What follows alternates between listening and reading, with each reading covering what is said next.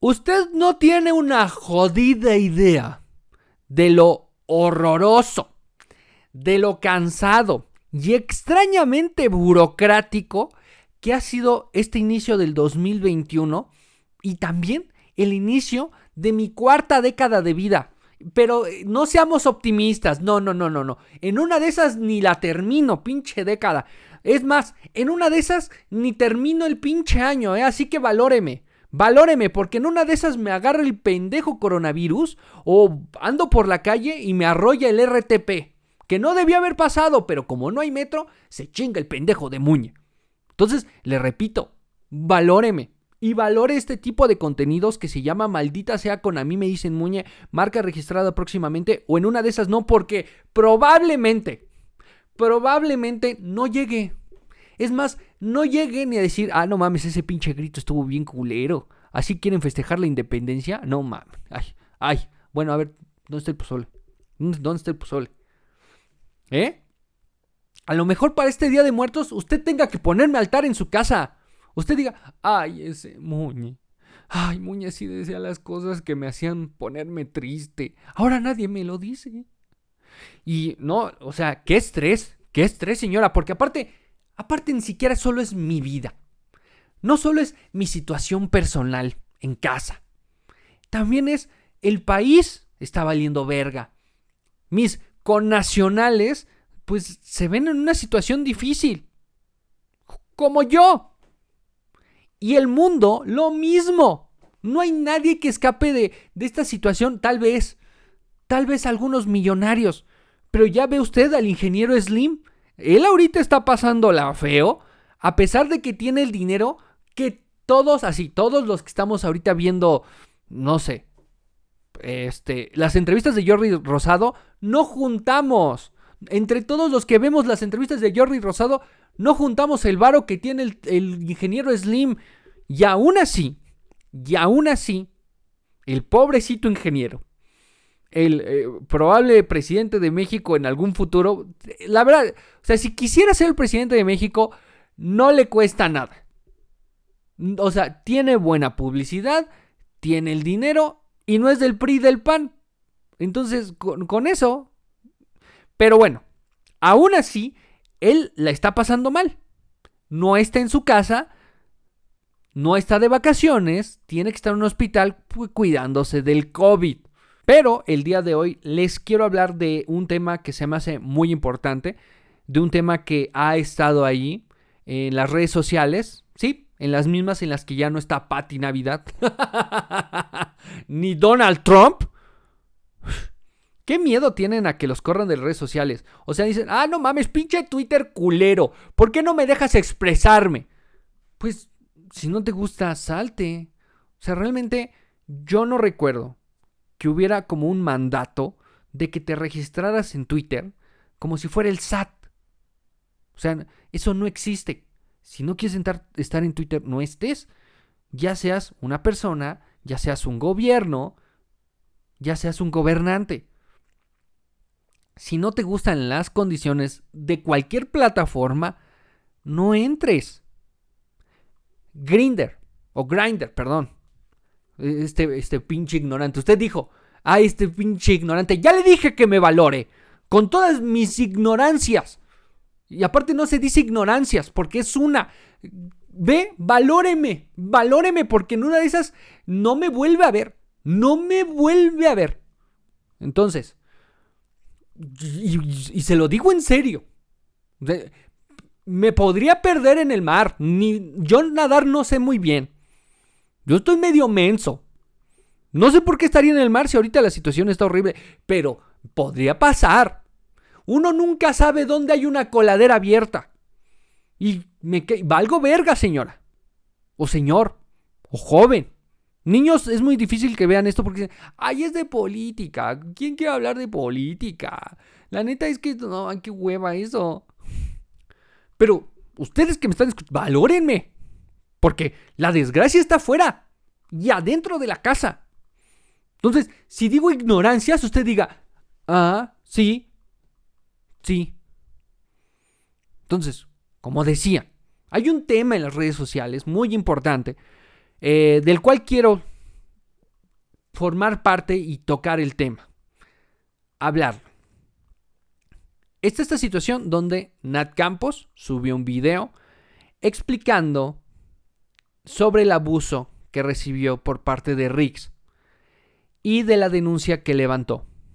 También está el video de Xpania, donde denuncia que Yayo Gutiérrez, eh, pues, generó contenido no autorizado de ella. Eh, contenido muy íntimo, muy privado. Y a partir de estas dos situaciones, pues muchas otras eh, mujeres que trabajan en Internet y otras no, han salido a denunciar.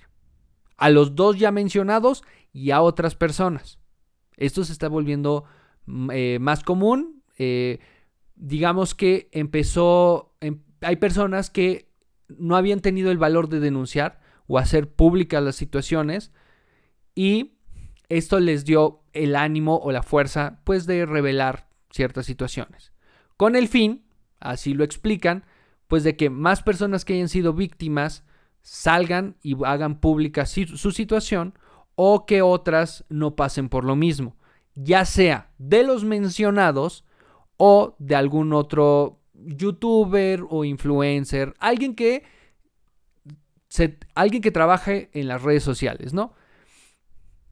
Yo, personalmente, les puedo decir que nunca presencié abuso. Pero eso no quiere decir que no existió. Tampoco fui el íntimo de los youtubers. O sea, de los youtubers consagrados, conocidos, con muchos suscriptores. Yo llevo en esta plataforma un poco más de nueve años, ya casi diez.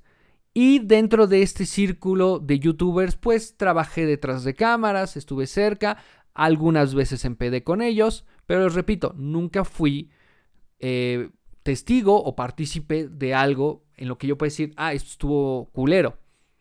No. Eh, Tampoco yo he recibido algún tipo de abuso fuera de Internet. Entonces, por más empatía que yo pueda presentar a la situación que se está exhibiendo en estos momentos, pues no la puedo comprender a totalidad. No puedo dar una perspectiva de, ah, las cosas son así, así, así, así. Toda opinión que yo dé sobre el abuso va a ser superficial. Pero de lo que yo les quiero hablar es de la circunstancia en la que todo esto pasó. Y no les estoy hablando de una peda o de, de una videollamada o de, ah, es que una vez, güey, que no. La circunstancia en la que se generó esta falaz idea del rockstarismo.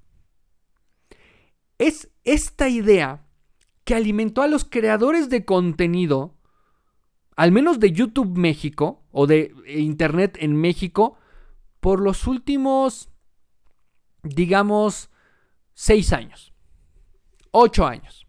Para explicar esto, tenemos que irnos para atrás. A los jóvenes mexicanos, y entendiendo mexicanos, comprendiendo las circunstancias ideológicas familiares de idiosincrasia que vive nuestra sociedad, se les ofreció una herramienta como YouTube. A estos mexicanos que han visto eh, violencia verbal o física en su casa. A estos mexicanos que han visto la discriminación, el elitismo, la misoginia, el machismo. A esos jóvenes mexicanos que estaban descubriendo quiénes eran qué les gustaba, qué querían estudiar, que estaban explorando su sexualidad y en muchos casos también su género.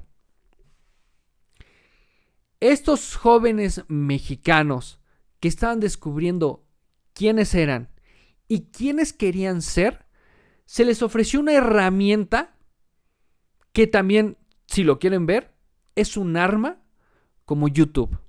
Por primera vez en la historia de la humanidad, tú podías hacer tu contenido expresar lo que pensabas, lo que sentías, tu forma de vivir, tu forma de creer, tu, forma de relacionarte. Tú podías hacer todo esto y que otras personas lo vieran sin ningún intermediario más que la plataforma. Pero no había un señor, eh, un señor que dijera, ah, esto sí, esto no sale. No, tú eras tu, tu censura. Tú decías hasta dónde, tú ponías el límite. Eso fue totalmente revolucionario. Y no solo en México, en el mundo. Pero viéndolo en México, cuando el contenido hecho para jóvenes eran telenovelas, pero era una telenovela. Y, ahí había un señor que te decía, ah, estos son los que te tienen que gustar. Y estas son las que te tienen que gustar.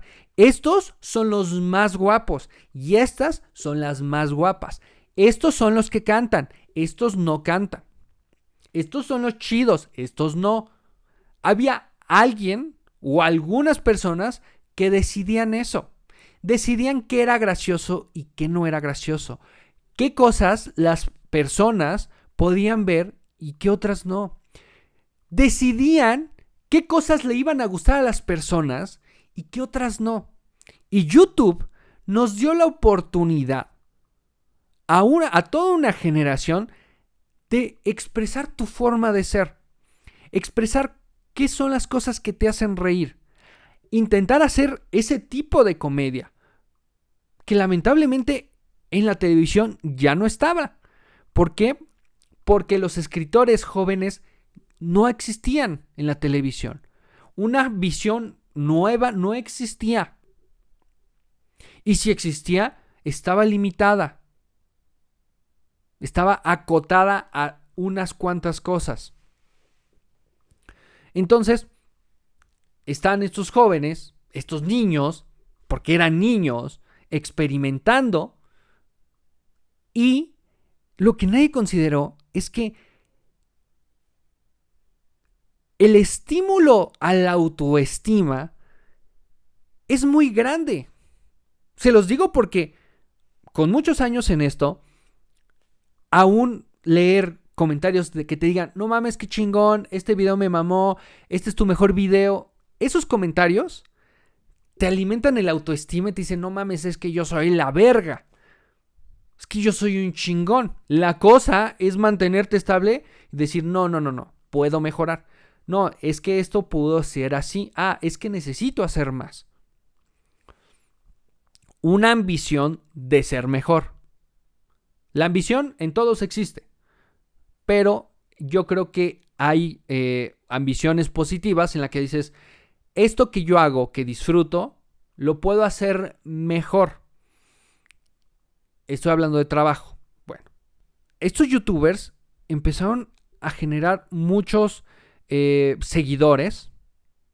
Las personas les importaba lo que hacían, lo que decían, lo que tenían que expresar, dónde estaban. Y eso, para unos niños, era muy fuerte.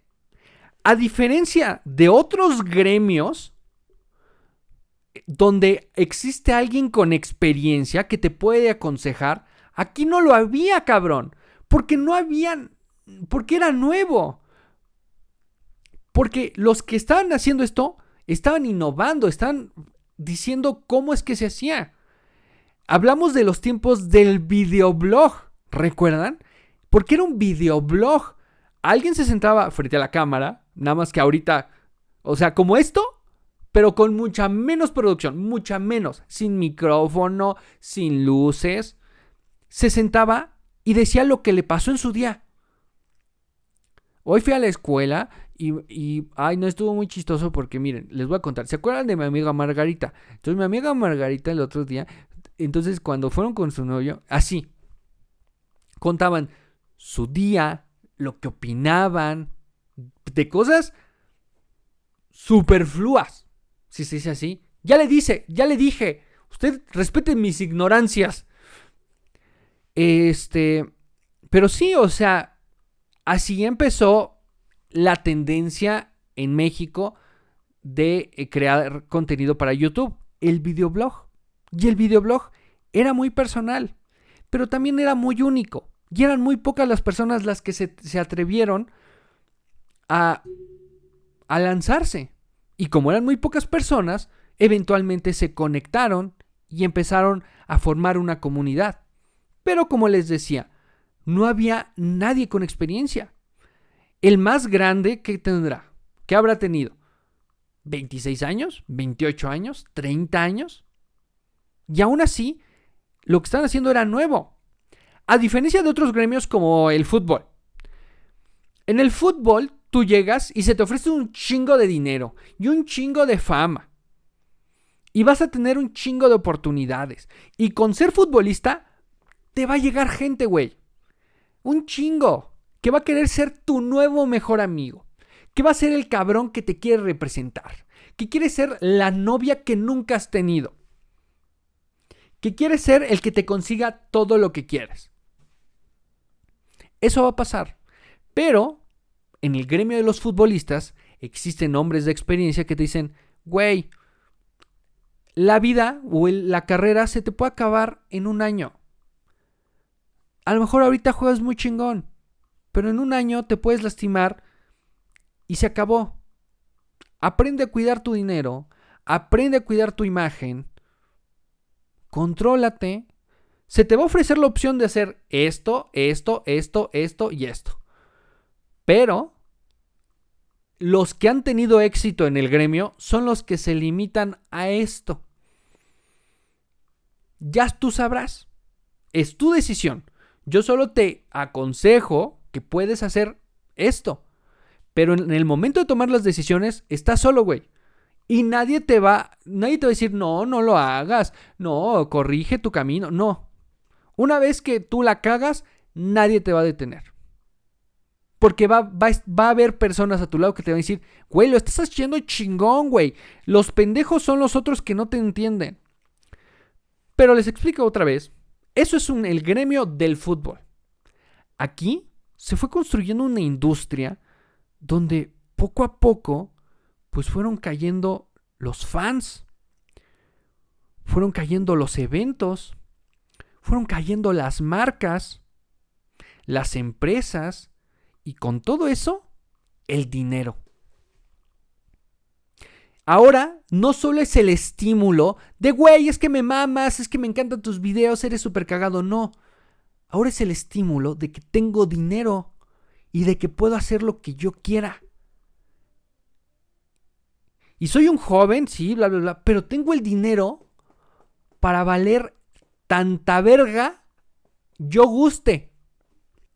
Ese es un estímulo aún mucho más fuerte. Usted no tiene una idea. Lamentablemente, todos, todos, todos los que estuvimos en esto, creadores de contenido, fans, seguidores sencillos, marcas y hasta las plataformas fueron alimentando la idea del rockstarismo y donde lo único que importa son los números. Sí puedes hacer lo que quieras, pero ¿dónde están tus números, güey? ¿Cuáles son tus números? ¿Cuál es, ¿Cuál es tu engagement? ¿Cuántas personas se quedan viendo el video? Eso es lo que me importa. No me importa qué es lo que haces. Me importa vender mi producto. Todos caímos en este juego de los números. Lo más importante de la persona que trabaja en redes sociales son sus números. Y los números de muchas personas eran altos porque traían esta imagen de yo soy muy chingón, todo el día estoy pedo, cojo con un chingo de morras, todos quieren conmigo, soy muy chingón. Alimentamos esta idea de que ser un rockstar de internet estaba bien, cuando realmente ninguno de los que trabajamos en internet, y me incluyo porque llevo muchos años aquí, teníamos una puta idea de lo que es un rockstar. Jamás, ninguno, piensa en uno, jamás esa persona en la que usted está pensando jamás ha convivido con un rockstar de verdad. Y jamás ha tenido el alcance y la fama y la popularidad de alguien que podríamos considerar un rockstar.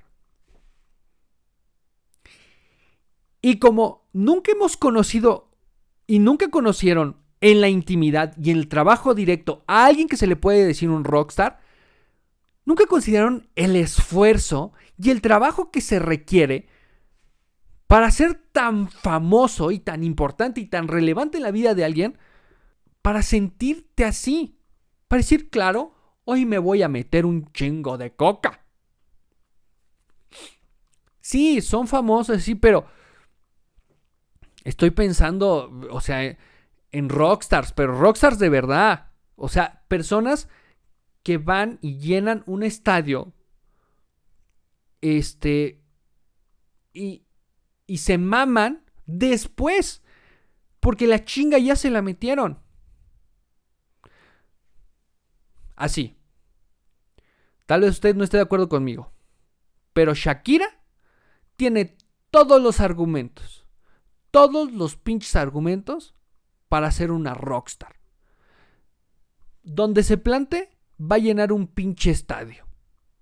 El estadio que usted me diga, lo va a llenar y todos se la van a pasar de huevos. Y ella tranquilamente puede decir, no mames, ya trabajé un chingo. Un chingo, porque este fue un espectáculo cabrón. Ahora sí, me voy a poner bien peda y me voy a meter coca y nadie va a saber de mí hasta que me encuentren en un pinche basurero, medio respirando, en dos meses. Aquí generamos una idea muy equivocada de que muchas personas me siguen, por lo tanto tengo que encajar en esa idea que tengo de lo que es un rockstar, de lo que es alguien chingón. Entonces voy a empedar todo el día, voy a coger con un chingo de morras, voy a ser grosero, voy a ser prepotente, voy a eh, voy a ser hasta este déspota porque esa es la imagen. Porque porque mi autoestima depende de que tú creas que yo soy así. Como se los dije, estamos hablando de niños que después entraron en una industria sin saber que estaban entrando en una industria, que moldearon su personalidad acorde a este impacto de fama y de dinero que les llegó de la nada.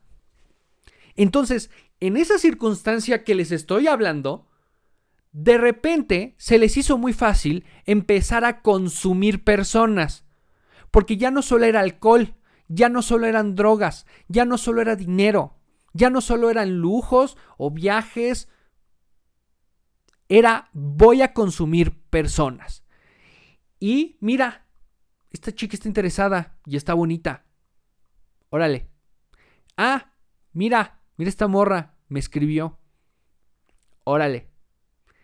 Y muchas de estas niñas, sí, tal vez ingenuamente, pensaron que como consiguieron la atención de este youtuber o esta persona que trabaja en internet, que es muy famosa, tal vez tenía la intención de tener una relación estable con ella.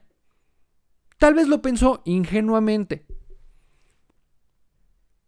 También muchas niñas que trabajaron en Internet o que eran eh, colegas de todos estos pensaron que estaban tratando con amigos.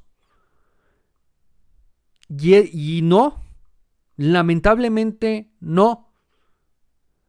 Cuando aceptaron y quisieron entrar en este mood de somos unos rockstars, ya no sabían qué más consumir y empezaron a consumir a otras personas. Porque nada se les negaba. Porque todo lo querían. Esa es la circunstancia de lo que está pasando. Claro, abuso hay en todos lados. En la televisión, en, tu oficina, donde estés, en tu oficina seguramente hubo abuso. En las familias, el mayor porcentaje de abuso sexual en México es entre familiares. Esa es la realidad.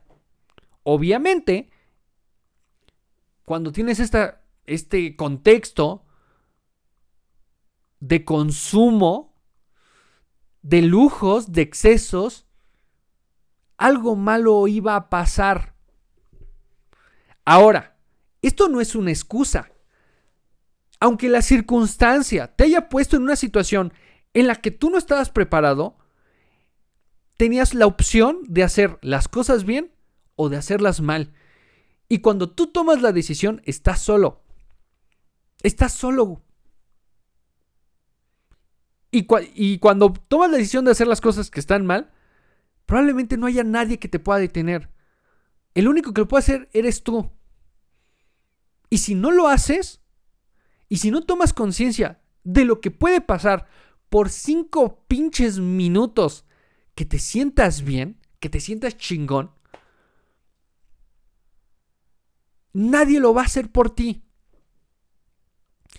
Y aquí es a lo que les decía de ambición. En Internet hay muchos que tienen ambición de crecer, de ser más, de llegar a más gente, de lo que están haciendo afinarlo tan bien que es un producto que tú como consumidor, tú como seguidor, no puedas dejar de verlo, eh, parar de verlo. Que digas, no mames, qué buen contenido. Y quiero ver a esta persona en otros contenidos. Y quiero que esta persona, este, o si esta persona me recomienda un producto, lo voy a considerar. En Internet hay muchas de estas personas con una disciplina y un trabajo y un esfuerzo muy cabrón. Pero también está del otro lado la ambición de la experiencia. Es que yo lo que quiero es coger con morras. Es que yo lo que quiero es poder estar empedando todo el día. Es que yo lo que quiero es, puta, es tener el dinero para hacer lo que me valga, hacer todo y que todo me valga verga. Salirme de mi casa. Este, estar eh, en desmadre todo el tiempo. Esto fue muy común. ¿Por qué?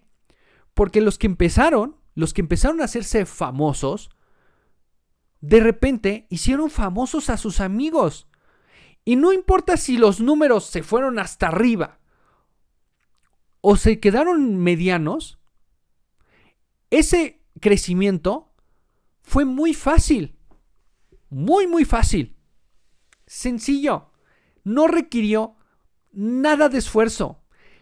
O al menos no requirió el mismo esfuerzo del que le tuvo que estar chingando 3, 4 años para hacer lo que era y eventualmente decirle a sus amigos, ¿sabes qué?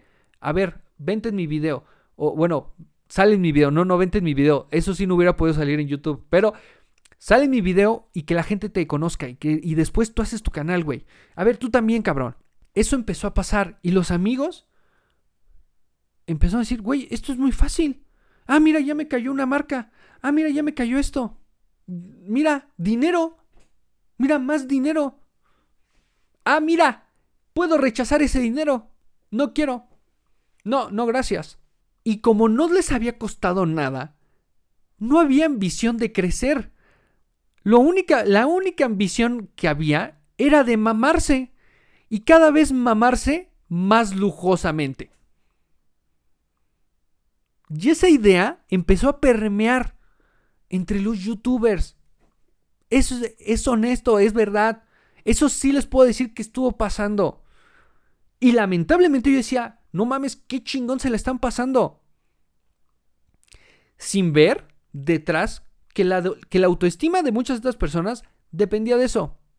Y también que eso sí va a volver una circunstancia en la que muchas otras personas, por ingenuos o por real estima se expusieron a esa situación y salieron dañados. Ahora, esto no ha parado.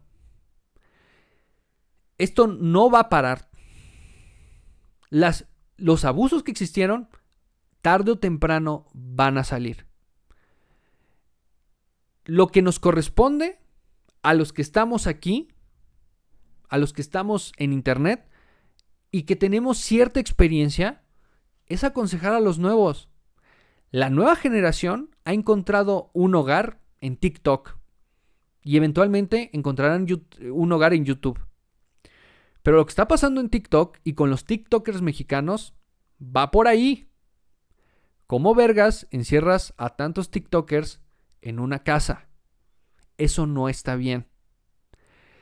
TikTokers que no tienen más de 20 años. TikTokers que no saben diferenciar entre bien y chido. que entre yo me la estoy pasando chingón, no diferencian qué tan mal o qué tan bien se le está pasando el otro. Porque yo soy el vergas. Lo hecho y hecho ya está. Y aquellos que la cagaron, tarde o temprano van a tener que enfrentar sus errores. La circunstancia no es una excusa para nadie. Tal vez no tenías la madurez, la preparación o el conocimiento para decir, güey, esto está mal. Pero por cinco minutitos o una hora que te sintiste bien vergas, uno, le pudiste haber dañado la vida a alguien y hacerle las cosas mucho más complicadas y dejarle un trauma de por vida. Y dos, güey, mandar a la verga tu carrera. Por cinco pinches minutos. No más por sentirte bien cabrón. Yo soy la verga. Yo soy bien pinche rockstar. Ve cuántas morras meto a mi casa. Y luego, es lo que les digo, la ambición del consumo de la experiencia. Lo triste de la ambición es que nunca se acaba. Y no importa lo que hagas, siempre vas a querer más. Bueno, esa actitud de más, más, más. Porque yo tengo que alimentar esta imagen que todos tienen de que yo soy un rockstar. Está cobrando factura. Y va a pasar. En retrospectiva, y se los digo ahora, tal vez en ese momento decía, no mames, qué chingón eso. Pero aquí en retrospectiva les puedo decir, claro, claro, eso era muy nocivo. Era muy, muy nocivo. Estamos alimentando una idea que era falsa. Algo que no era cierto. Algo que no tenía respaldo para decir yo puedo ser así. Porque no hay nada que justifique que pueda ser así. Que pueda ser arrogante. Que pueda ser insensible. Se dieron atribuciones que no tenían. Se dieron atribuciones de hacer sentir mal a las personas. El abuso está de la verga. Totalmente. Pero la circunstancia en general que escudó esto por tanto tiempo, por tantos años, fue la idea del rockstar. Es que esta es mi imagen, güey. Es que yo soy así, cuando no es cierto. No es cierto. Solo se hicieron la idea de que así son los rockstars y lo quisieron mantener año tras año, tras año, tras año, hasta que fue insostenible. Hasta que de repente hubo daños colaterales. Hasta que de repente se hicieron daño a sí mismos. Entonces, les repito, los que ya llevamos experiencia aquí, por mucha o poca que sea, tenemos que acercarnos a las nuevas generaciones y protegerlos entre ellos y de ellos mismos. Aclararles que por una pendejada todo se puede ir a la mierda. Y cuando digo todo, puede ser su carrera, sus amigos, sus amigas, sus relaciones, por un momento donde se sintieron unos chingones. Aquí la pregunta para las nuevas generaciones, ¿vale la pena?